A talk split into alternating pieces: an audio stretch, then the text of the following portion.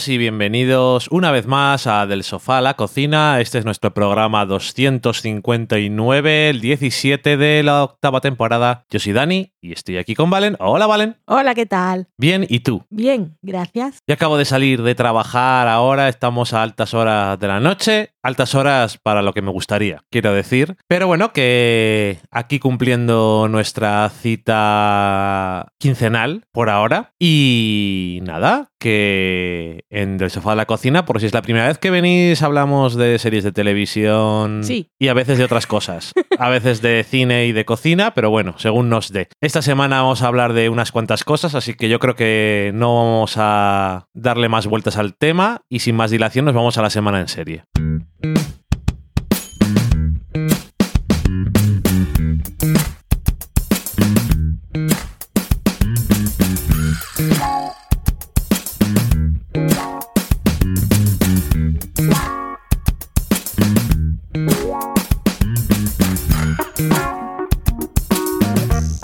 Y empezamos la semana en serie con algunas cosas nuevas, que tampoco entraremos mucho en detalle, pero yo creo que cuando terminemos de ver igual también las podemos hablar si nos apetece. Comenzamos con una serie que está esperando a la gente yo creo que desde hace tiempo y sobre todo sabemos que existe desde hace mucho, así que al final es una cosa que dices, pero esto no, no era ya y hace un montón de tiempo que sabemos que Good Omens, la adaptación de la obra de Terry Pratchett y Neil Gaiman va a llegar a Amazon Prime y por fin ha llegado ese día. Hoy, el día que estamos grabando, ha llegado a, a Amazon y nosotros habíamos visto los tres primeros episodios. Eh, la serie está adaptada por Neil Gaiman, eh, Terry Pratchett, que falleció hace unos años. Está protagonizada por algunos actores bastante conocidos, pero bueno, sobre todo eh, David Tennant, que le podemos conocer de muchas cosas, de Doctor Who, de Broadchurch y más. Y Michael Sheen, que podemos conocer de otras tantísimas cosas, pero ya que estamos en el mundo de las series, pues de Masters of Sex, o últimamente lo hemos visto en The Good Fight, y más cosas que habrá por ahí. También sale John Hamm. También sale John Hamm. John Hamm, Miranda Richardson, Nick Offerman, más gente, que ahora no me acuerdo. Sale mucha gente. Mucha gente. Y no solo británicos, Mm. que es una cosa muy británica, pero bueno, está bien, ¿no? ¿Y de qué va eh, el argumento? Bueno, tú también te has leído la novela, Ujú. eh, sigue el argumento Ujú. al pie de la letra, además está adaptado por uno de los escritores, no sé exactamente cómo se escriben las cosas a cuatro manos, pero bueno, Es que Neil Gaiman, cuando fui- fuimos a la presentación de las cosas de Amazon y hablaba de la serie, decía que ellos escribían cada uno por su lado. Luego se mandaban cosas a ver qué hace y a ver qué tal. Y se daban cuenta que podían seguir escribiendo por separado porque habían descubierto que para ese momento tenían un tono unificado. Ok. Entonces, que cada capítulo puede estar escrito por uno diferente, pero no te das cuenta. ok, o sea que habían conseguido estar ahí sincronizados Y perfectamente. era 1990, o sea que escribían a máquina y se mandaban por correo. I don't know. Madre mía. Eh, bueno, pues más o menos. eh, los protagonistas que son Tenan y Shin son un ángel, Michael Shin, y un demonio, un ángel caído, David Tennant. Y ambos están en la Tierra, pues Desde el principio de los desde tiempos. el principio de los tiempos de la Tierra, desde el, el paraíso y todas estas cosas, y eh, en teoría pues están allí haciendo el trabajo que les toca a cada uno. Pero básicamente se podría decir que son no muy buenos en su trabajo, quiere decir que no tienen más pasión por estar en la Tierra y, y estar un poco a su bola. Y se encuentran a lo largo de los siglos muchas veces. En todos los Mm, momentos históricos de la humanidad. No se llevan mal, Se llevan muy se bien. caen bien y llega el punto en el que la trama, que es a, a lo que va la serie, es ha nacido el anticristo y llega el fin de los tiempos y a ninguno de los dos le viene bien. No les apetece. No les apetece porque les gusta la tierra, les gusta es. la comida a uno, los coches al otro y eso. Y los libros. Se han hecho amigos. Y dicen, pues no, Entonces, no me conviene ahora mismo. entonces eh, básicamente eh, lo que diría el resumen es trabajarán juntos para impedir el apocalipsis, Correcto. Que será el sábado. que será el sábado, eso es. Faltaban Empezaba el miércoles. dos días o un día cuando lo, lo dejamos de ver. Son seis episodios, creo, solo de una horita. Así que es una adaptación bastante concreta, que está bien. Y,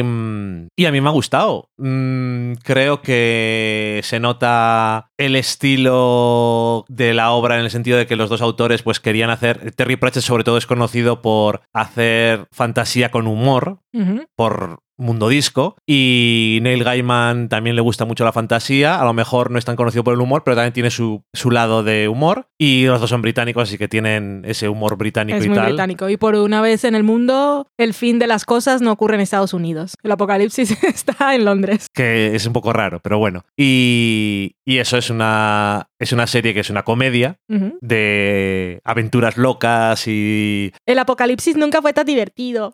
socorro. Pero eso supongo que la, la baza principal que tiene la adaptación son los actores, Sobre todo ellos dos. que son, hombre, yo creo que son los fundamentales. Hay muchos actores que son buenos y todo eso, pero realmente los dos son los protagonistas de la historia, aunque a veces no salgan, pero son los que llevan la trama y a los que estamos siguiendo en sus, en sus tareas y le dan, le dan mucha gracia. David Tennant, que a lo mejor, aunque le vimos en Jessica Jones como un malo muy malo, en este caso, aunque es un demonio, ni siquiera es tan malo como aquel. no. Y tiene muchas pelucas. Sí, le gusta el estilo y el rock and roll, es- los coches, es lo que tienen los demonios. Y Michael. Michael Sheen, que la última vez que la había visto había sido en The Good Fight, que era eh, lo puto peor, pues es muy curioso verle como ángel. Totalmente opuesto. Así que, y también incluso estilísticamente, y la forma que tiene de interpretarlo, que es más comedido, eh, que tiene, es muy, es muy inocente, pero bueno, es que es un ángel, Sí. al final. Pero es un ángel sibarita. Sí que comete algunos pecados, sí. le gustan mucho los libros, le gusta la comida y además buenas las cosas. Y, mm, y no sé, me ha parecido muy entretenido lo que hemos visto. Obviamente la veremos terminar. Sí, Eh, es entretenida, el, alma de la serie son ellos dos. La obra es difícil y aquí en la serie yo que veo por dónde van los tiros también lo veo, veo que es todo muy mes, pero es que son muchísimos personajes. Hay personajes que aparecen igual una sola vez y en realidad no importan. Son muchos personajes en muchas localizaciones, también te cuentan cosas en diferentes momentos de la historia y es todo un poco así. Pero eso, es que es muy entretenida, los actores están muy bien y Amazon ha puesto buenos dineros efectos especiales y tal lucen. Que estaba viendo cuando, como, cuando se gestó el proyecto, el principio era de la BBC y eso estaba ahí un poco estancado porque el presupuesto de la BBC no daba para hacer esta serie. Y entonces entró Amazon porque tenía contrato con Neil Gaiman por American Gods y puso el 70% del presupuesto. Ok, Y por eso tenemos la serie que tenemos ahora. ok.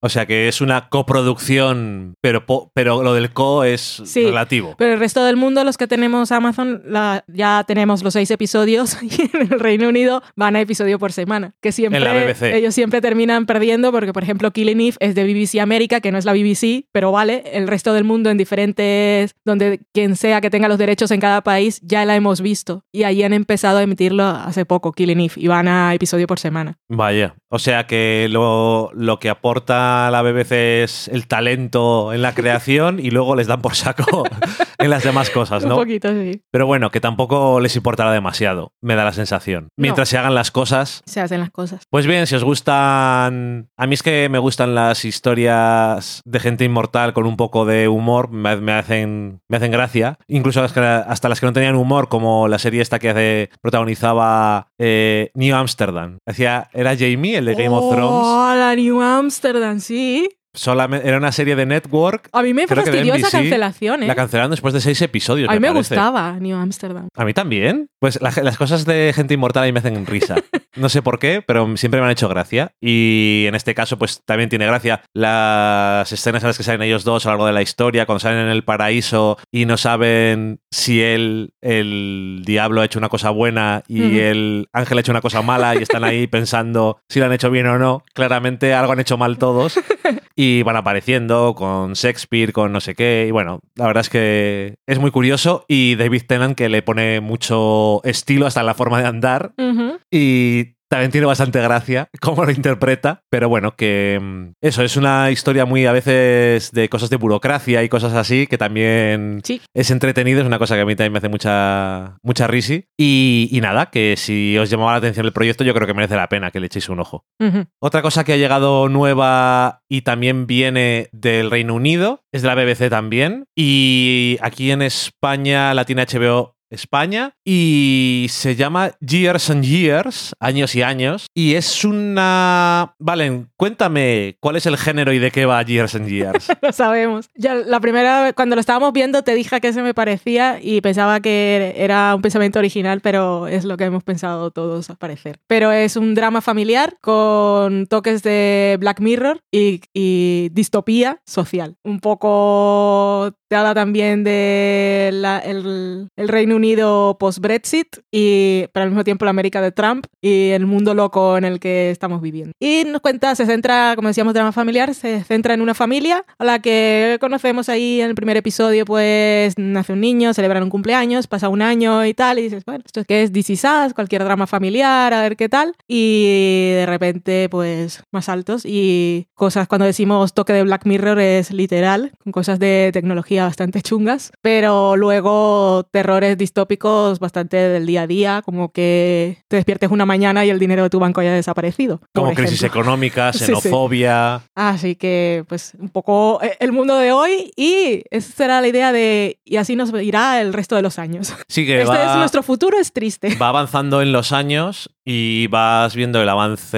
del estado de la familia, de la tecnología y también de la política. Sí. Vamos siguiendo mucho a, A Emma Thompson. a Emma Thompson, que es una política... Es como, es como Donald Trump en mujer. Ujú. algunas es cosas. más chocante. Sí, pero es ese estilo. Sí, es Primero- totalmente ese estilo, el populismo. Sí. el- bueno, No cuando sé. le hacen preguntas en los debates y no sabe, dice, bueno, yo de esto no entiendo, pero entonces te saca la frase populista, la gente dice, ah, este es como nosotros, nosotros Eso tampoco es. entendemos aquello, no nos importa. No les importa que no sepas porque yo tampoco sé. De economía no nos interesa, queremos a esta mujer que es de a pie. Pero es muy. eh, la serie está creada por Russell T. Davis, que ha hecho muchas cosas. Entre ellas hizo Doctor Who, Torchwood. El Torchwood de la miniserie, bueno, miniserie no, la temporada que fueron seis episodios, Ajá. Children, ¿Children? Sí, era Children of Earth o algo así. Sí. Estuvo guay. Sí, estuvo bien. Era un poco más oscura que normalmente y más corta, lo cual no estuvo mal. Pero bueno, que creo que ha. Creo que ha dado ahí una tecla interesante porque la serie tiene humor, tiene buen drama familiar, pero integra. Tiene buenos personajes. Tiene buenos personajes. Porque son muchos, pero a todos los Y- define rápidamente. Y todos tienen su cosa enseguida. Y las dinámicas entre ellos, y esto está bien. Y cómo mete las cosas de voy a hacer un poco de futurismo y adivinar cómo va a ir la tecnología, tampoco se le va la olla. No. Son cosas que dices, ok, dentro de cinco años lo veo. Sí. Y en la política igual, tampoco es súper exagerado y que no te lo puedes creer, sino que, por ejemplo, esta política cuando sale la primera vez, nadie la toma en serio y no gana las elecciones. Pero pasan los años. Y pasan Y no los muchos. años y se vuelve a presentar y tampoco lo consigue del todo, pero luego un poco más y un poco más y un poco más y ves como todos estos movimientos de ultraderecha que primero son una broma y luego de repente les votan un millón de personas Nadie y les luego... hace caso, siempre los ignoran. Y se repite el mismo patrón siempre. ¿Sí? Aquí aún nos estamos salvando, pero Mm, he- hemos tenido mucho No. miedo. Aún. No lo estamos Pero hablando... estamos ya en el paso de. Es que ya han entrado. Estamos viviendo en ello. Ya han entrado. Estamos viviendo en medio de ello. Porque yo lo he visto desde la broma Sí. hasta legitimizado y espérate a ver qué pasa dentro de años. Calla. Bueno, estamos hablando de la ficción, que mola más. Y muy Eso es lo que te hace pensar esta serie, que dices... Deja, deja, no quiero. Dices, ¿qué hago con el dinero del banco? Lo voy a quitar. Es verdad. Pero la serie es muy, muy dinámica. La música, la música está muy bien. Sí, te, te- Te, te- te tiene da ahí marcha, to, to, ¿eh? to, to, to. Ujú. no, no te aburres, ¿eh? Mm, mm. Hemos visto dos episodios. ¿Solo hemos visto dos? Sí, ¿no? Igual ¿Hemos sí. visto tres? No, igual hemos Hemos visto, visto dos. dos, igual creo. hemos visto dos. Es que pasan un montón de cosas. Sí, sí. Pasan muchos años, años y años. Años y años, efectivamente. Eh, la vimos de curiosidad porque dijiste tú, están hablando muy bien de ella y tal. Es que en el Reino Unido, cuando estrenó el primer episodio, las críticas eran ¡Wow! Porque nadie se esperaba nada en concreto. Porque la premisa inicial era un poco así. La premisa era la familia, no sé qué, la seguiremos durante años. Básicamente la premisa era esa. No, ok, pues vale. Pero no. O sea, sí, pero no. O sea, es. Sí, o sea, es eh, intentar predecir cosas de cómo va a cambiar la sociedad y la humanidad, pero filtrado a través de la familia. Mm. Y es una forma buena porque también ves que es la mejor forma de ver estas cosas, cómo afectan a la gente que existe, no de forma abstracta. Sí, Esta además. política es mala porque no sé qué. Pero sobre todo cuando personas de ese núcleo familiar empiezan a, a empatizar con, con la ideología de, de esta figura política, que al principio cuando conoces a la familia dices, no, no encajan, pero eso es lo que pasa siempre. Siempre hay alguien que dice, Y "Ah, eh, hay, una cosa, una tecla". hay una cosa sobre Trump que es el catalizador de toda la historia, que ni muchísimo menos te resulta increíble. O sea, que dices, es que esto puede pasar pasado mañana. O esta noche cuando nos despertemos lo veremos en Twitter. Y, lo- y- y luego diréis, bueno, este podcast ha quedado un poco anticuado. Este podcast ya no lo podemos escuchar, no hay internet. En fin, que mm, nada, que la recomendamos. Mm, Muy, muy interesante y yo no tenía tampoco ni puñetera idea de lo que era y me ha parecido da un poco de ansiedad porque es, Eso es. es muy realista. Te pone es muy, ansioso, Es muy realista en el sentido de que cuando lo estás viendo no estás en el año 2022, pero dices, me creo tanto que esto sea verdad porque no hay coches voladores de repente No, es- y, y- y robots, Es- sino... vamos, vamos hacia ahí. Eso es lo que te parece y entonces te crea una ansiedad. Es ficción de la ansiedad. Ficción de la ansiedad, ya tenemos título. Y hablando de ansiedad y de futuros distópicos, The Handmaid's Tale vuelve esta semana que viene. Y yo he visto un episodio, tú has visto tres. Tres. No podemos comentar prácticamente nada. Aunque las críticas de Estados Unidos van a tope. Spoileando. Sí, es que en realidad una vez se levanta el embargo puedes, ya pero está levantado. ¿para qué cuentas spoilers cuando la gente no lo va a ver hasta dentro de una semana? Ya es un poco raro. Claro, yo los he leído porque, porque ya yo lo sé, pero me parece un poco... Pero ¿Qué bueno. necesidad hay? Gente que pone en el titular nada más acaba un episodio de Juego de Tronos, ¿quién se ha muerto? Ya. Tampoco te puedes esperar nada de ellos. No. Entonces, eh, he visto el primer episodio, por lo tanto no tengo mucha perspectiva, pero tengo que decir que en el comienzo me estaba poniendo muy nervioso en el sentido de no, ¿verdad? No. Y luego no va por ahí.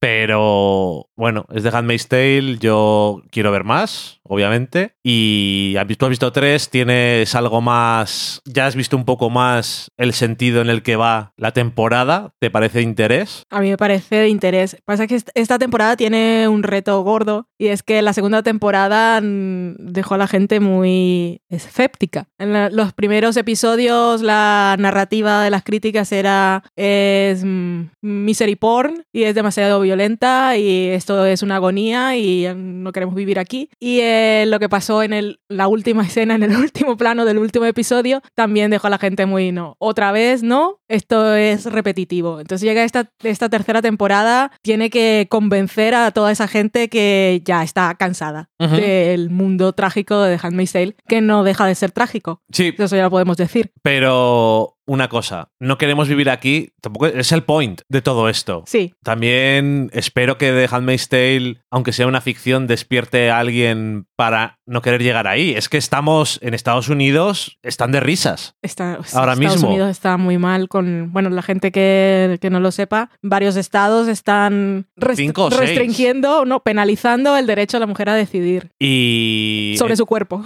Eh, eh, eh, sí, no sobre lo que quieren cenar. Y en Georgia no creo que Eso pueden. Aquí había un político que salió en elecciones, no sé cuál era, que decía, las mujeres pueden elegir qué ponerse y no sé qué, pero no pueden decidir precisamente esto. Sobre el Ah, aborto no. Pueden decidir qué preparar para comer o qué ropa ponerse, algo así. Bueno, estoy de acuerdo en que pueden decidir que pueden... Socorro.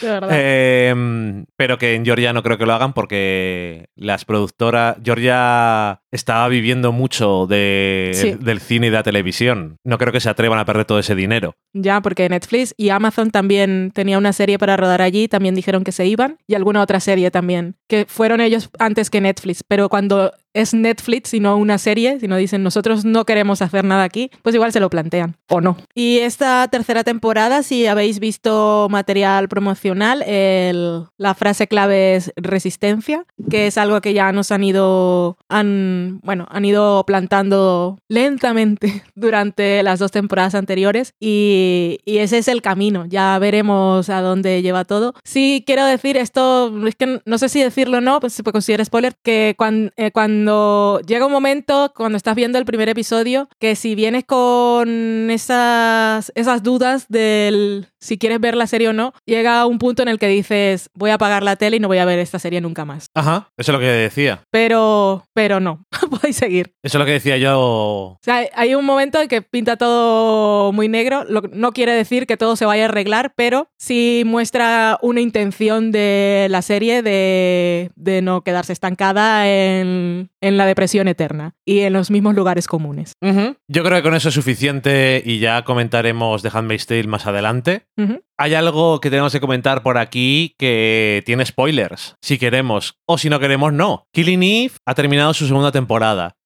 ¿Hace falta que hablemos con spoilers? Yo creo que no. No. Killing Eve nos gusta. Es que ya yo hablé con spoilers en fuera de series, entonces no tengo esa necesidad. Bueno, Y Ki- también hice crítica. ok, Killing Eve nos gusta. Killing Eve ha sido criticada este año. Le dije a Valen, no había estado unos días en internet y dije, oye, por cierto, yo no tengo tiempo para mirar estas cosas. Si te enteras que ha pasado, Es que yo llegué de viaje y dije, "¿Pero- ¿pero por qué? Vi el episodio por la noche y a la mañana siguiente me dice este, mira porque hay críticas y la gente se está quejando. Y yo, ¿pero qué hacen? ¿Qué Bueno. mierdas queréis? Era lo que quería poner en mi titular, en la crítica. Em, no criticaría la segunda temporada de Killing Eve. Iba a decir por nada de lo que dicen, pero en general por nada. A mí me ha gustado un montón. Pero es que mucha gente diciendo, es que se nota que no está... Lo, decía en la crítica de fuera de series, pero es que se nota que ya no está la showrunner. Y, yo no voy a decir que Phoebe Waller-Bridge no tendría que escribirlo todo en la vida y dirigirlo todo en la vida y, y venir a mi casa a contarme mi propia vida. O sea, eso no lo diré. Pero si no sabes que ella no está, no creo que nadie pudiera decir que la serie ha cambiado. Porque lo que caracteriza a esta serie es ese tono y ese tono se mantiene. Ajá. Eh, es una de las cosas malas que tiene la época actual en la que nos enteramos de todas las cosas, que la gente tiene acceso a esa información y te hace un poco de... te sesga la forma de pensar sin darte cuenta. Ya, pero obviamente la serie no tiene las mismas dinámicas de la primera temporada, pero afortunadamente, porque es que han pasado cosas. Entonces, si seguimos con el mismo juego literal de- que vivimos en la primera temporada, ¿a qué hemos venido? Ya, ya, sí, sí, yo estoy de acuerdo contigo, Valen, pero que es que yo no he notado que Phoebe Waller-Bridge ya no era la, la guionista jefe. Es todo lo que puedo decir. Me parece que continúa perfectamente con la historia. Me gustó el comienzo que ya hablamos de él y el final me ha gustado. Y el medio, Y el medio también, pero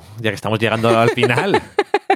Me ha parecido muy interesante y me parece que avanza la exploración de las dinámicas y de los personajes. Dicen que es predecible. Eso me parece una forma muy barata de decir cosas cuando te apetece que- quejarte. Porque, quiero decir, no sé, realmente, porque en este caso es que me parece que no era muy probable saber qué es lo que iba a pasar. En el último episodio hay muchas cosas que ocurren y me parece que están bien llevadas. Algunas sorpresas están Y muy, que si pasan muy cosas. guays. porque Killing Eve no es nada expositiva. Cuando estaba grabando el podcast de, con Marichu y con María en Fuera de Series y estábamos hablando, me daba cuenta que es que hay un montón de cosas que no cuentan. Y hasta que van pasando, sobre todo en el último episodio, y, y no sabes exactamente lo que está pasando en cada momento. Hasta que no aparece un personaje después y entonces entiendes lo que ha pasado antes, pues que no se detiene en explicarte nada. O todo lo que ocurrió con un experto en psicópatas que llevaron allí a dar una charla que no se sabía exactamente para qué era. O sea, es en el último episodio en el que entiendes exactamente para qué estaba. Eso y otras tantas Sabías, cosas. sabías que quien lo había contratado tenía un interés, pero no sabías exactamente cuál. Pero además, eh, todo el plan que se revela en el último episodio, a mí me parece un gran plan. Que un además. plan maligno, un plan dañino. Sí, pero que además habría gente que diría, bueno, pero ¿y si no sale bien? O sea, ¿y si no consigues eso? Pero si no consiguen eso, hayan conseguido otra cosa que también era buena. Mm. Quiero decir, era un win-win. Ujú.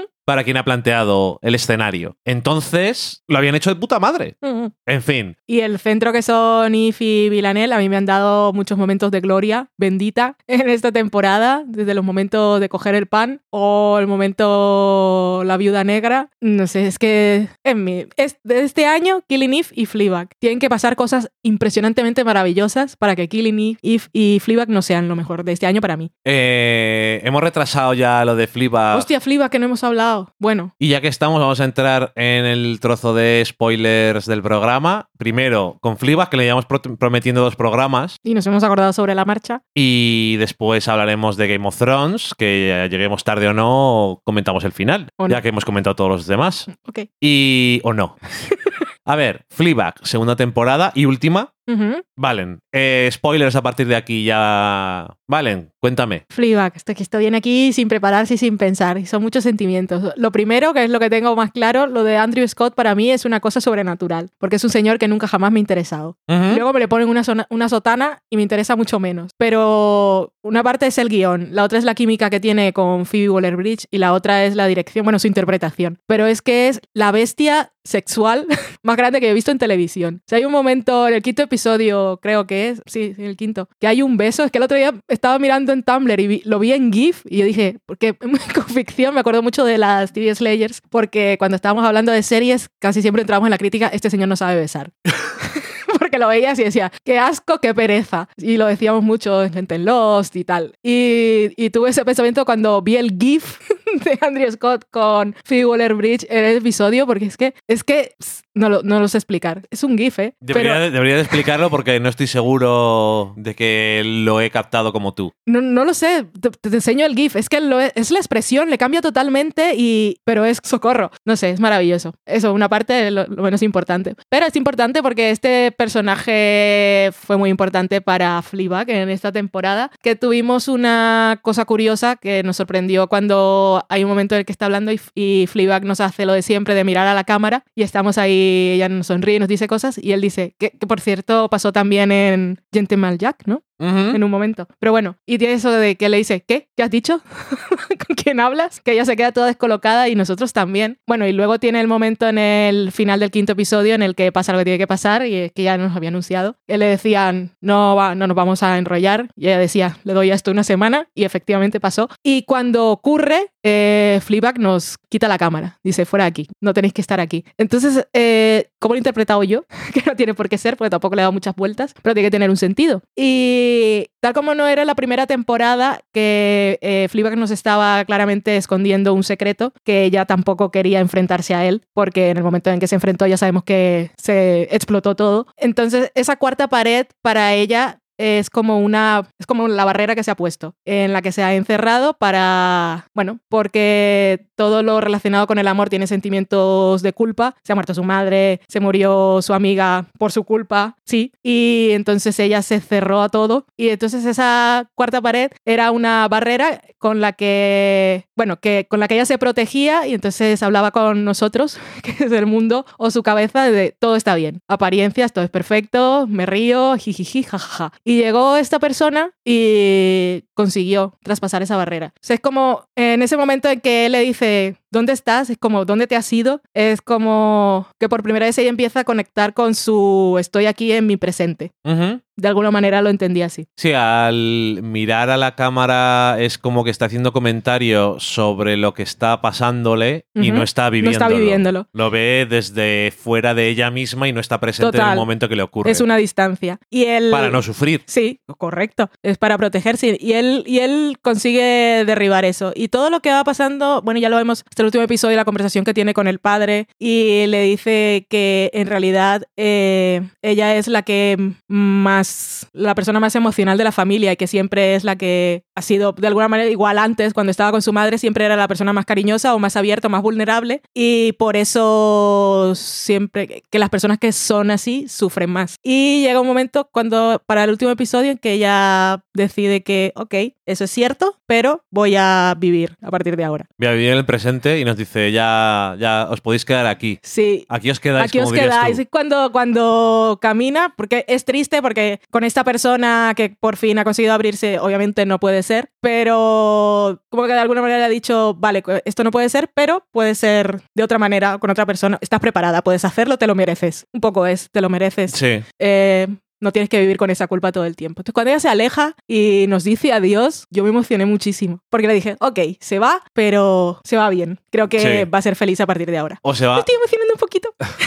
se va mejor de lo que estaba antes. Sí, fue muy bonita esa temporada. Y fue muy bonita y muy graciosa. Muy graciosa, buenísima. La conversación aquella con Christine Scott Thomas, que es de oro, o la con la psiquiatra, que es Fiona Shaw, o la relación con su hermana, la cosa de peluquería que a mí pasó al día siguiente, que fui con, con una foto, me cortaron el pelo y me quejé porque estaba muy corto y la peluquera me dijo, es que era así, y miré la foto y efectivamente era lo que le había dicho que me hiciera, me sentí tan identificada.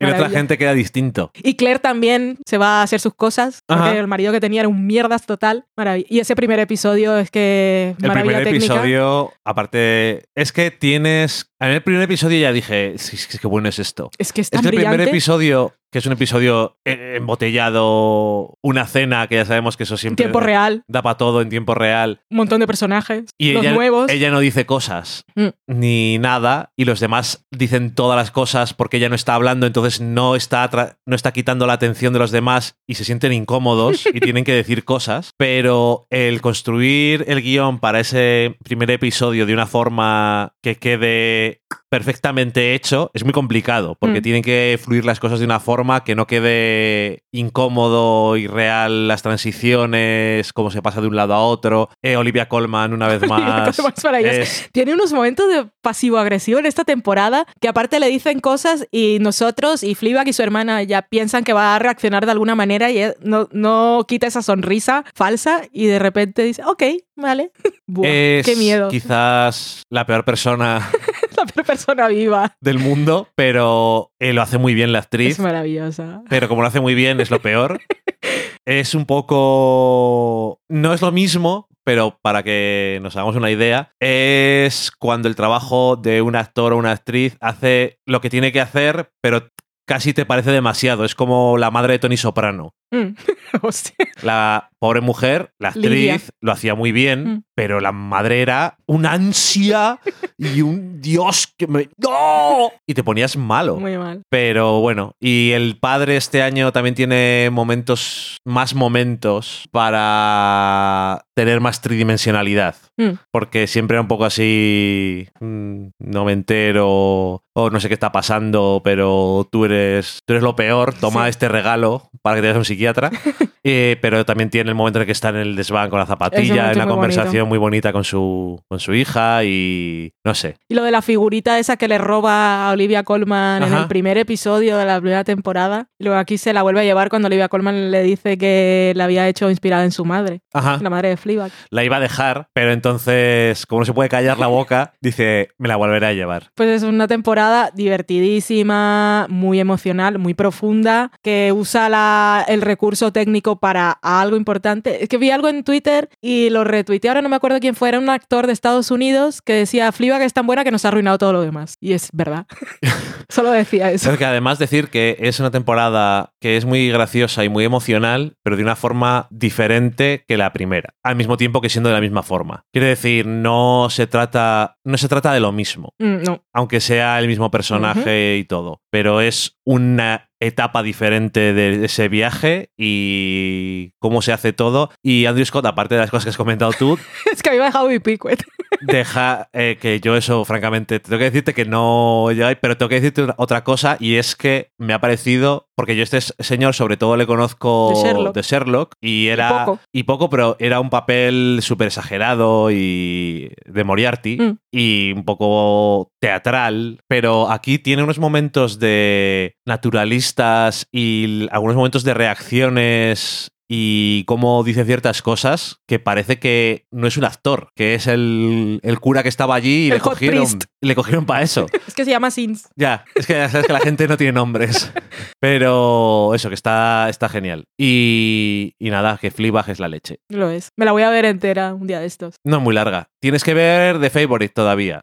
Hablando de Olivia. Colman, por favor. Mañana dijiste que te ibas a quedar aquí. Ya, pero tengo un montón de cosas que hacer. Tengo de screeners hasta arriba. Tengo que acabar vida para hacer la crítica. Es que no me da. La tengo dura, que ver la de Deadwood. dura vida del crítico de, de- de cine. Es, es un poco la queja de gente Sí. idiota, pero, pero bueno, no Que- tengo tiempo para ver lo que quiero ver. Deadwood no lo veas, que lo quiero ver yo también. Pero tengo que verla. este bueno, pero lo vemos nosotros juntos. Bueno, em, dicho eso, Juego de Tronos, Game of Thrones ha terminado. Em, spoilers, campanita o algo. O no pongas nada, pero spoilers. Pero vamos a hablar mucho de... sí, Yo No. ya no me acuerdo tanto. Yo ¿eh? me acuerdo perfectamente de lo que quiero decir, no me acuerdo. Ok. Em, Porque, pero. porque a mí lo que hemos visto, hablaremos luego, el, el documental de. Last Watch, y para mí ese es el final perfecto a todo lo que fue realmente Juego de Tronos. Y me pareció mucho más emocionante y le he cogido más cariño a la serie por el documental. Yo le he cogido cariño a. Al Snowman. Al Snowman. a las productoras. Bueno, por eso después. Bueno, eh, Juego de Tronos, Game of Thrones. Ya me imagino que lo habéis visto todos. Por miedo a que os lo spoilearan, pero por si acaso hay alguien que dice yo le estaba esperando para verla, pues No, nadie. apágalo. Yo qué sé. Hay gente que está muy mal. Han pasado muchos Yo días. estaba ya. esperando a que se acabara toda la serie entera para empezar a verla. Y, y entonces y no- que me despertaran de la criogenización, porque han pasado un montón de días, ¿sabes? bueno, eh, el final de Game of Thrones yo creo que ha, teni- dado, ha dado mucho que hablar. Mm. Eh, el tema interesante es que toda la temporada ha dado mucho que hablar. Hay mucha gente que ha comentado que esto estaba pensado para ser una temporada de 13 episodios o, de, do- o de, de 13, ¿eh? ¿no? No tanto que estuviera pensado, sino que debería haber sido. Que Pero debe- ya hemos visto que estos señores tenían prisa. Sí, tenían eso. prisa. Tenían prisa por irse a Star Habían Wars. quedado. Pero bueno, que mm, en el sentido de que esta última temporada es como todo muy de culminación y tal, y entonces no da tiempo a hacer las cosas bien. Pero bueno, que se terminó y lo que a mí especialmente me ha quedado es que me resulta súper anticlimática. Porque alguien mata a alguien, eh, en los primeros 20 minutos pasa todo y luego es un epílogo largo. Creo que no hay ningún personaje de Game of Thrones que haya tenido, quitando uno o dos, que haya tenido un buen final que tenga que ver con las cosas que se supone que en las primeras temporadas y los libros, que es lo que se está más cercano a eso, al espíritu, de qué se supone que va Game of Thrones, de qué tipo de serie es y qué le gusta hacer con sus personajes, de que cuando alguien hace una cosa mal recibe su castigo, de que la venganza no te lleva a ninguna parte. Quiere decir, aunque a mí me gustaría ver la serie de área de aventuras por en las Indias, Ujú. Que no Buscando sé- las Américas. donde leches está, eh, me parece que su final no tiene nada que ver con... No tiene ninguna gracia el del personaje. Ok. Eh, a ver, a mí Aria me encanta, pero no, pero me parece que su final hubiera sido mejor si hubiera ido a matar a Cersei, la hubiera matado y después hubiera recibido un castigo por ello, por no haber Joder. rechazado la, la- la venganza. Pobre Aria. I know. Pero yo igual no me hubiera gustado no me hubiera gustado que ocurriera, pero me hubiera parecido más interesante como historia. Esto llega a matar a Cersei y le dice, no, no, no vayas, Eh, adiós. Lleva tres temporadas, lleva siete temporadas planeando vengarse y cuando llega al otro le dice el perro, adiós, pues ya está. Y entonces después no hace nada más. Es que no hace nadie nada. No, porque la- después Aria cuando sale en ese caballo que parece que va a hacer grandes cosas, una de las preguntas es ¿a dónde va? A mirar, Y no va a ninguna parte, va a ducharse Y a mirar. luego a decirle a John una cosa adiós. y ya está. No hace nada. Eh, me da la sensación. Bueno, esto parece un poco, como dicen en inglés, un rant, pero es que hay cuatro o cinco cosas que quería decir. Pues adelante. Eh, todo lo del final me parece que eh, se tom- toma por el pito un sereno a la mayoría de los personajes. Han- eso te lo dije a ti. Los Ansali y todos los ejércitos de la Khaleesi es como que no valen para nada. No, eso fue bastante absurdo. Los otros hacen lo que les da la gana y dicen, bueno, al final no vamos a matar a ninguno. Mm. Y los otros dicen, venga, adiós, nos vamos en un barco. ¡Adiós! Sí, eso estuvo bastante y mal. los Dothraki, ¿qué opinaban de todo esto? Por eso te dije, a mí me faltó la escena de el iluminado yendo a explicarles a todos sus ejércitos Oye, que, habían final- decidido los otros señores. Que al final no matamos a ninguno. No matamos a Tyrion, que había traicionado a nuestra reina. No matamos a Jon, Que la mató. que la mató. ¿Eh? Hasta luego. Eh, y, y Tyrion va a recibir más castigo aún porque le va a tocar ser, la, mano del rey. ¡Oh! El final de Jon, que es irse al a la guardia a la guardia a la guardia de la noche puede parecer gracioso y poético porque es como empieza pero tampoco me hace gracia en ningún momento me ha dejado claro primero que ese sea el sitio donde le apetece estar en el norte pero si fuera así Pero a él no le apetece porque lo ha mandado de castigo. pero qué castigo si se va ahí con los otros al norte en plan ya vamos a vivir tranquilos Por eso a él lo mandan allá porque dicen, es lo que hemos decidido que así no nos molesta a ninguno. Entonces te vas. Eso es, Y entonces él dice, pues me voy más. es que realmente el único castigo es en teoría Pero lo han para. Sansa y Arya, que no ven a su hermano, pero saben que está vivo, por lo visto feliz, con Sí. los gigantes. Sí, él se va más allá del muro. Y es como, También se va a conquistar tierra. ok, se acaba así la serie, y es como, me voy a, a los bosques del norte. O- Ok. A mí lo que menos me gustó del episodio, ya contando lo de los Ansali, que es que narrativamente no tiene ningún sentido, dramáticamente menos, pero lo que no me gustó del episodio es que es, lo usaron todo para explicar cosas. Lo que más me fastidió del episodio fue la escena de Tyrion y John hablando de los pensamientos de Daenerys. Pero o es sea, que- ella no tuvo oportunidad, o sea, le hicieron el, el viaje súper rápido a velocidad de cuervo de cuando fueron a matar a los zombies y avisarle a, a Daenerys que volara con el dragón. Y, y lo que ha molestado es eso, que ella no ha tenido oportunidad más allá de decir es que Sansa, la cuñada no me quiere, el novio me rechaza y la gente Porque es mi no sé qué, tengo la gente no la gente me mira mal, nadie me dice que soy la reina y eso no es- A ver, y entonces los otros dos vinieron, uno diciendo un punto de vista y el otro otro. Eso, eso es mansplaining. A mí eso me fastidió bastante. Pero es que eso es una es algo en común en toda temporada, porque todo el desarrollo, en teoría, de Daenerys, que dice la gente, esto estaba todo ya plantado, pero no en Daenerys, Mm. estaba en eh, los el, también en Tyrion hablando con el pajarito Mm. y diciendo la reina no sé qué, el otro no sé qué, y con John, ay, tú sabes que no sé qué, que no sé cuál, pero ¿y ella qué hace? Es que no hace nada. Y luego llega allí y el único momento de todo Juego de Tronos que me ha emocionado. Eso Dragón, sí, dragón. el dragón Pobre dragón. tocando con la cabeza, a mí Yo me Se me- encogí mucho. Me daba cosita. Es lo, Jugando único, es lo único emocionante que me ha Mm. parecido de todo Juego de Tronos. En general, ¿eh? de 8 años. No lo único bueno, pero lo único que me ha emocionado de verdad. Y es, fíjate qué cosa. Pero bueno, lo que sea. Lo de Tyrion explicando, como decían, en, escuché en un podcast, haciendo un podcast. Quiero suscribirme al podcast de Tyrion sobre las historias. Parece que es un podcast de NPR que va a hablar sobre que las historias Sí, son lo muy, importante. eso fue muy cutre. Todo lo de Bran O sea, a la gente le parece bonito, pero a mí eso me pareció muy cutre. Sobre todo porque es que llega el... eh, es que es lo del iluminado. Llega aquí el que tiene impreso y se apodera de la reunión y es el que decide todo. Dice, tú no hables.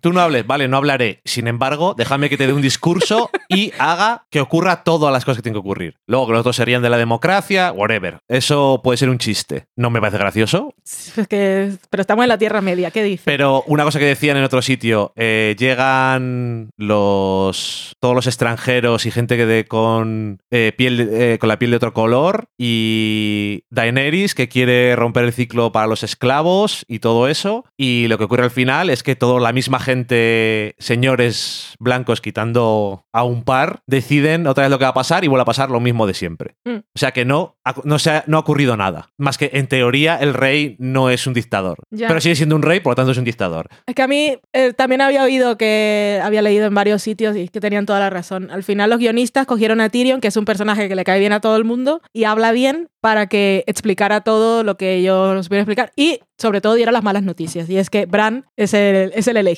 Porque la gente dice, oh sí, las historias, ¿y qué tiene las historias? Pero es que ese señor no habla. O sea, ¿de qué nos sirve este, eh, esta biblioteca universal que no, ya no tiene sentimientos? Porque habíamos quedado en que Hemos Bran ya no era quedado Bran. en que no es Bran. Ajá. Por lo tanto, what the fuck. ¿Es Bran o no es Bran? ¿Para qué quieres este rey? Es que es el clásico personaje de lo sé todo, pero no hago nada al Y respecto. lo otro de que ahora no sé qué, que lo tiró por tal y aprendió a volar, porque todo el mundo se sabe la historia de- del tre- cuervo de tres ojos. Sí, todo el mundo. Pues aquí Todo nadie el ha hablado de nada. En- no se sabe en ningún sitio. Ni siquiera en Invernalia, que estaba un poco más unido a eso. Ahí Dicen que, que- ¿qué? ¿El cuervo de tres? ¿Qué sé quién es? En fin, bueno, ok, vale. A mí, porque lo ha dicho Tyrion. a mí lo de Bran, que se supone que llevan episodios diciéndonos que ya no es Bran, Eso es. que diga, ¿para qué crees que he vuelto? Me hace pensar que es un psicópata que está a su plan desde el principio. Sabía todo lo que iba a pasar y es como, yo me he quedado en la silla de ruedas sin hacer nada. Porque no hace nada. Y porque acabaré cuando hacen el primer consejo tampoco está. ¿No? O sea, ¿para qué lo quieres? No lo quieres para nada, obviamente. Y yo digo, pues elegir. el- la- llegados a ese punto en el que ya no había pasado nada de lo que la gente esperaba que iba a pasar, ¿qué es lo malo con esta serie? Es que todas las teorías que se inventan, todas las teorías que tiene tiempo de hacer la gente entre temporadas y con los libros y años y años, siempre serán mejores que lo que. Es que al final. Una vez llegas a ese punto y ya nada va a ser mejor que todo lo que nos hemos imaginado unos y otros, pues yo creo que su- lo suyo habría sido todo, cada uno por su lado. Así como Sansa dice, pues yo no, yo, yo quiero mi norte para mí, nosotros somos independientes, los otros, pues yo también. No, no, nosotros no queremos. Y ya está. Y ok, pues ya se acabó. Ya no hay los siete reinos como tal. que Sansa al final también. Pues que su lo de viaje Sansa- me parece decepcionante. Pero- Aparte de las cosas que han hecho quedar un poquito así. Ya, pero es que lo del final de Sansa mola mucho. Porque la escena de su coronación es lo más bonito del.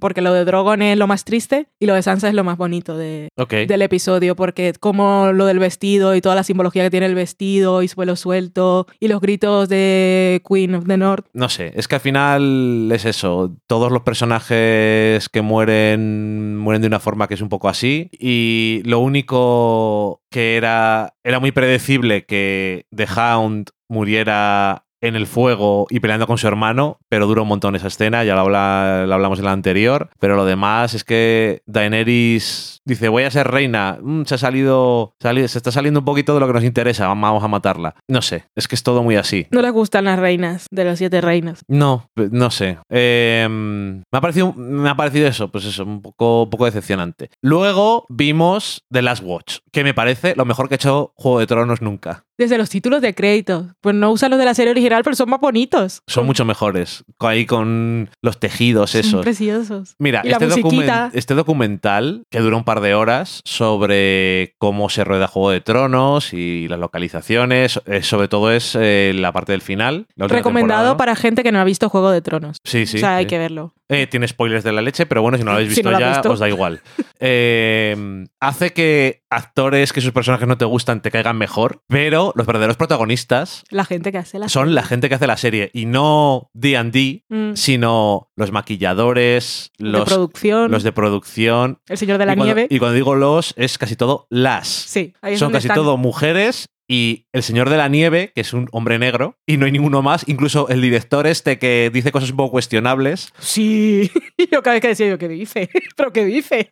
cuando sale en el documental te parece un personaje bastante curioso, Sí. el mejor por supuesto es su becario, el que su némesis es una condenado. fotocopiadora. Está condenado. Eh, dice, no cuestiones el sistema, le gusta así. Porque es que no le gusta la 4 que usamos aquí en Europa y entonces hay que conseguirle los, los folios estos de Estados Unidos. Eh, me pareció que era un documental. Ayer yo le dije a Valen varias veces: esto tenía que ser una serie de la gente que hace una serie que es muy grande.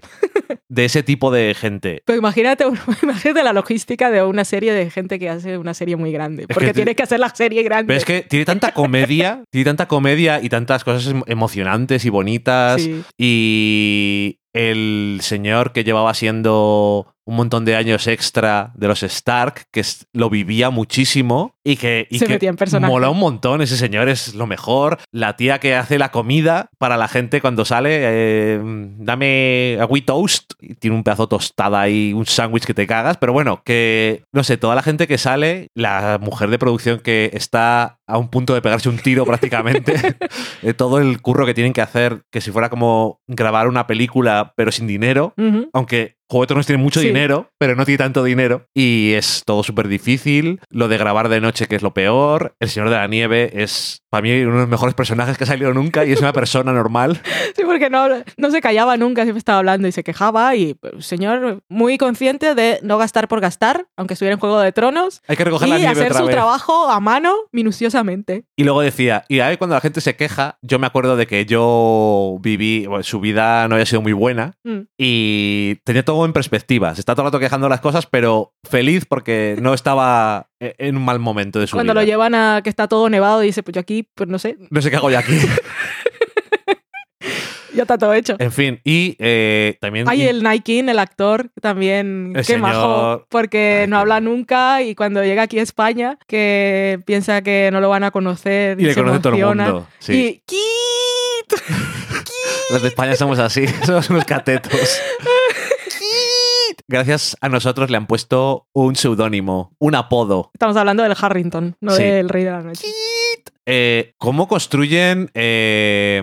King's Landing para destruirlo? Dicen, parece que no nos van a dejar destruir una ciudad de verdad, por lo tanto tenemos que construirla. Eh, parece obvio, pero es gracioso. Y lo que hacen ahí, dices, pero qué pena. Sí, porque qué, qué detalles. y todos los personajes, La gente que está en las todos los ventanas. extras tenían, tenían su motivación y su arco de segundos. A mí me hace sentir súper mal porque yo cuando fui extra en una película no había puesto ese nivel de, de compromiso con el papel. Porque nadie te había dicho nada. No, pero esta gente estaba metida dentro del tema. Soy el señor de las alfombras. yo estoy aquí, luego voy a quitar las alfombras porque no sé si van a robármela. La otra dice, voy a cerrar las ventanas, pero si te fijas bien, tengo mucho apego por mis jarrones.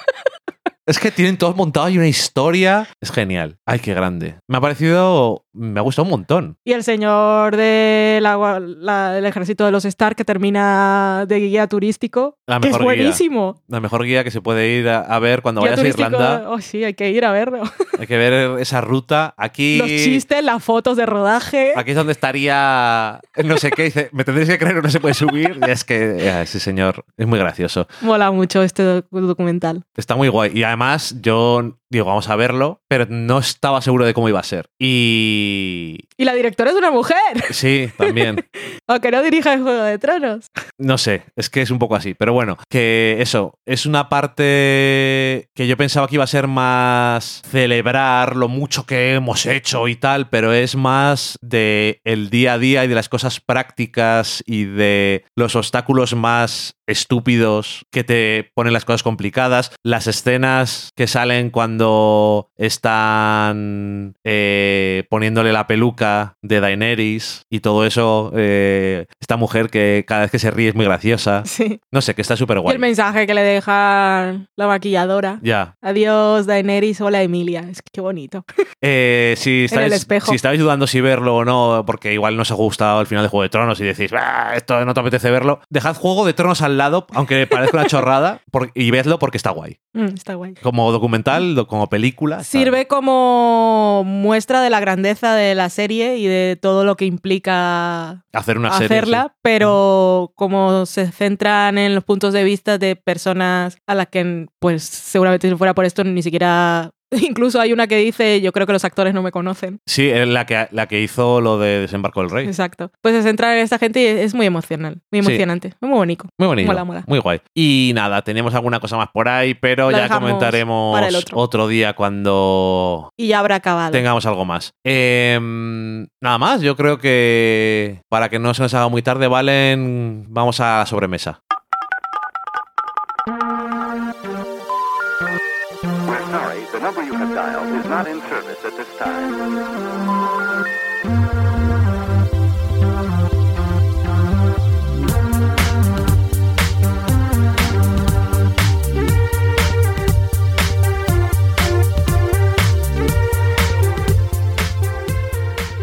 Ya estamos en la sobremesa y Valen nos va a contar alguna cosilla que nos habéis dicho durante estos días. Valen, cuéntame. En Twitter tenemos a Daniel Roca y también a Adrián CG que se dieron cuenta que Valen había subido mal el programa porque no estaba mezclado el audio y solo se escuchaba por un lado o algo así. Nos avisaron esa misma noche, yo creo que la mañana siguiente lo cambié. Bueno, si no os habéis quejado es que os habéis descargado el bueno, me imagino. La misma noche siguientes 15 nos decía que le había gustado escucharnos hablar de Juego de Tronos el, el programa pasado y bueno, de Juego de Tronos y de todo en general. Dice que somos su cup of tea. Muchísimas gracias, Nacho. Muchas gracias. Hecho, por cierto, creo que él tiene un podcast que es de compañeros o un programa de radio, no estoy seguro. Madre. luego nos dirá. De compañeros. sí, no sé si van comentando episodio a episodio o algo así. Compañeros, para la gente que no sepa, es una serie española Valle, Kimi. que era juvenil. ¿Estaba en la universidad? ¿O en Está en el instituto. Instituto. Bueno, un poco mayores, ¿no?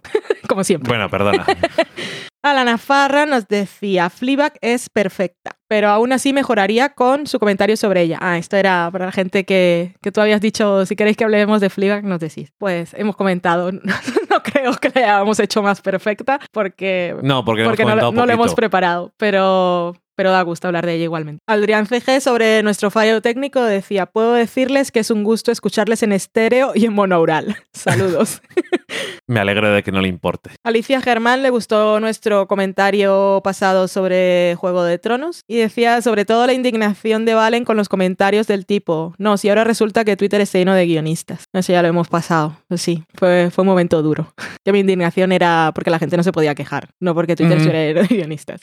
Maite Chu también era una de las que votaba porque habláramos de Fleabag. Aquí está. Lamentamos no haber estado a la altura, pero bueno, comentado está. Eva Fernández Díaz. Eva nos pregunta. ¿Alguna vez os pasó que empezáis una serie que tiene todos los ingredientes para gustaros y simplemente no conectáis con ella? Pues eso me pasó en su momento con Crazy Ex-Girlfriend, pero gracias a Del Sofá Podcast le acabo de dar una segunda oportunidad y le estoy gozando. ¡Ay, qué guay! Estaba leyendo, se me había olvidado que había leído el Twitter y estaba leyendo y no sabía cuál No iba a ser el final. No sabías a dónde iba todo esto. no sabía. Se te había olvidado. Así que qué guay. Me alegro. Ana Farra, sobre algo que dijiste tú, Dani, sobre Cersei, eh, decía, pensamos que Cersei tenía un plan, pero luego vimos que no. ¿No será un Cylon? Sí, eso es. La gente que tiene planes. Pobre Cersei. Sí, pobre Cersei, francamente. Es que después de esa maravillosa escena cuando el fuego va a Lirio y que es tan maravilloso ese inicio de episodio con la música y ella ahí como dañina, como diría la abuela de dragones. Por cierto, la abuela de dragones estaba viendo el episodio y pensaba que iba a pasar otras cosas, como todos. Ajá. Le gustó, pues más o menos. Yo pensaba que iba a estar más emocionada por Tyrion, Ujú. pero pobre mujer, qué decepción. Alana. Alana Farra, nunca me acostumbraré lo suficiente a que gente común hable con términos de guionistas y productores, pero ahí está. La evolución del audiovisual es la historia de la evolución del espectador. Ese arco de transformación, entre comillas, me resulta por lo menos interesante. Por lo menos. Alex Guzmán Cano dice, creo que os conozco desde hace unos seis años, incluso una vez, toma- incluso una vez tomamos una cerveza después de una presentación en Barcelona, ¿cierto? ¿Nos acordamos? Cuando fuimos a. Gigamesh. Os quiero desde lejos porque me habláis al oído de cosas que me gustan de tanto en tanto. Me alegro de que unos amigos se quieran y sean, ah, esto es por nuestro aniversario. ¿Qué habla? que tú dijiste cosas que yo siempre digo, ¿y ahora qué hago yo? ¿Qué digo? Así que muchas gracias, nuestras felicidades. Y sí, amigos, somos amigos y cuando coincidamos otra vez, pues más cervezas. O vino, que a Vale en la cerveza le llena mucho. Es verdad, yo vino todo el que queráis, me emborracho más, pero es que si no... Más divertido para los demás. Fran Correas dice, eh, perdonamos a Valen la frase de Rajoy que se inventó en el último programa. Y aquí va la frase. Estrenamos mesa de mezclas. Si se oye igual bien, si se oye mejor, pues mejor, y si se oye peor, pues malamente. Es Classic Rajoy. Es La verdad. es que te gusta demasiado Rajoy como para que no lo hayas interiorizado de alguna forma. Vamos a matizar lo que me gusta demasiado Rajoy. Las frases absurdas que Ah, dice, sí, vale. como la del alcalde y todas esas, a ti te encantan. Sí, sí, soy muy fan. Tengo un libro de frases de Rajoy. Sí. Me tú. Daniel Roca nos decía qué episodio más culinario el último de Killing Eve, ¿no? Y sí, el de Roma. Ajá. Que estuve buscando qué restaurante era o qué plato comía y no he encontrado información. Pero ¿era el, el de Roma o era al, antes de irse a Roma cuando está Vilanel con Ah, lo alguien? de, Sí, lo de la pasta. receta. Y lo de la receta y todo Ah, eso. lo de la receta no lo comentamos. Era el mismo Momentazo. episodio. Qué grande, qué grande. Qué risi. Que cuál era era um, Ujú. Que esa la tenemos en el Y la clave secreta es la salsa Worcester. La tenemos en el libro del sofá a la cocina. Sí. Vale. Sabía que la habíamos hecho alguna vez. Bueno, tenemos la versión de Estados Unidos porque era, creo que la era de la de Dexter. Dexter. Ujú. Daniel Roca nos decía también, no quiero que se me gaste, pero no he podido evitar ver tres seguidos de Fleabag. No puedo ser más fan del cura y de la diosa de Christine Scott Thomas y de la hermana y por encima de todo de Phoebe. Esto tiene continuación, ¿no? Porque la acabó. Y de Pam, roba escenas. También nos decía, acabando en este momento el revisionado de Mad Men. Qué maravilla, qué guay. Qué maravilla, digo yo también. Y nos decía efectivamente Daniel Roca que había terminado Fleabag, genia. Qué, mara- qué barbaridad de serie y a qué poco sabe. Te Ya, deja con es que, ganas. jolín. Es que es demasiado. María Santonja nos se puso, se está poniendo al día y en aquel programa en el que decíamos que la gente no nos dice nada.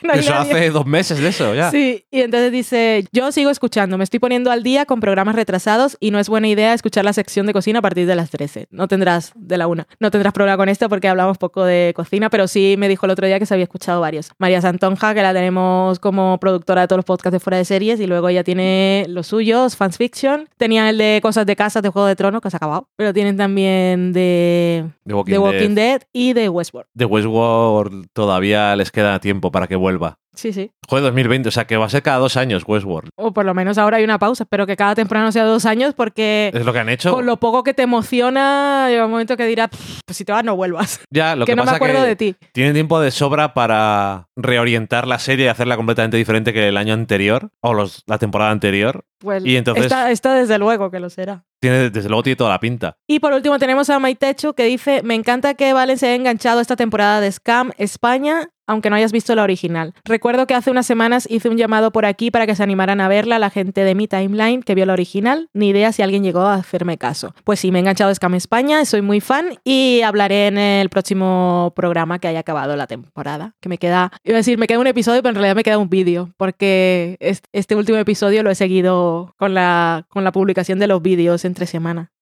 Yo he visto Uno. uno, que era el por la tarde. ¿no? Era el jueves al el jueves por la tarde. sí. Ujú. El de Boyera, ¿eh? Tiene. Tengo poco material para hacer No ningún tipo de, nada. de- de juzgar. En fin, pues nada, con ese trabe que me he quedado ahí al final, pues nos vamos a despedir una vez más. Y como siempre, vamos a empezar la despedida diciendo que muchas gracias por seguir escuchándonos y por llegar hasta el final del programa. Me da la sensación de que por eso duran tan poco los programas, porque cuando hablamos de un episodio hablamos, aunque sea con spoilers, poquito, porque me acuerdo de cuando hablábamos de Mad Men, que eso sí que duraban los episodios. La verdad es que lo comentábamos todo. Hablaba durante una hora, más de lo que duraba el episodio a veces. En fin, que... Pero bueno, no echas de menos esos, esos tiempos porque lo tienes que montar tú. Ujú. Así Yo no echo de menos, no. Y nada más, que nos escucharemos en 15 días. Hace calor, hace Ha empezado a hacer calor de repente. Estaba esperando que cantes mi canción. Por cierto, No me sé más. ayer estuvo Andrés Calamaro en Burgos, en un concierto. Y ayer yo canté Maldita Primavera de Yuri mientras tú montabas la tela. La tela, la tele. Estaba montando telas. Somos de la vieja escuela. Yo te estaba ayudando sentada en el sofá berreando mi ¿Por qué te vas? de Janet. Sí, era muy... Maldita Primavera de Yuri. Y tú Era ahí quitado Como tornillos de la pared. cuando Loki te ayuda a hacer la cama, pero menos todavía. Pero mira, en lugar de ponerme a mirar el móvil o un libro y pasar de ti, pues estaba pues, dándole un poco de color a la situación. Tú estabas sudando. Dándole un poco de color a la situación es una forma muy bonita de decirlo. Adiós. Adiós. La situación.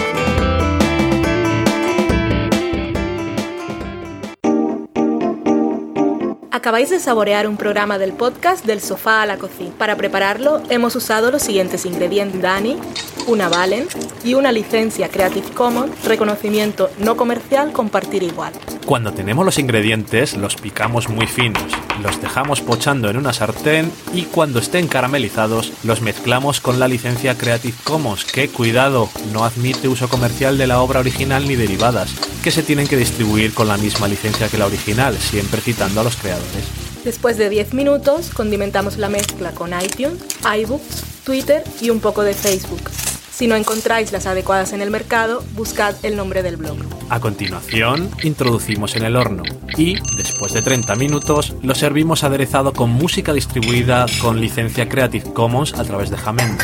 Al final del post correspondiente vienen especificadas concretamente. Si tenéis alguna duda con respecto a la receta o a cualquier otra cosa, podéis preguntarnos a través del correo electrónico del sofá a la cocina Buen apetito.